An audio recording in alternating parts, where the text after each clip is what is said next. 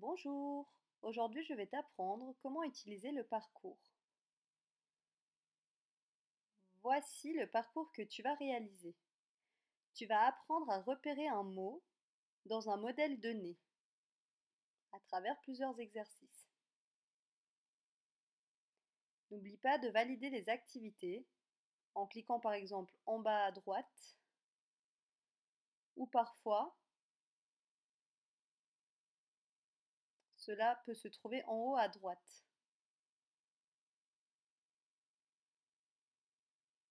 Je vais te le montrer.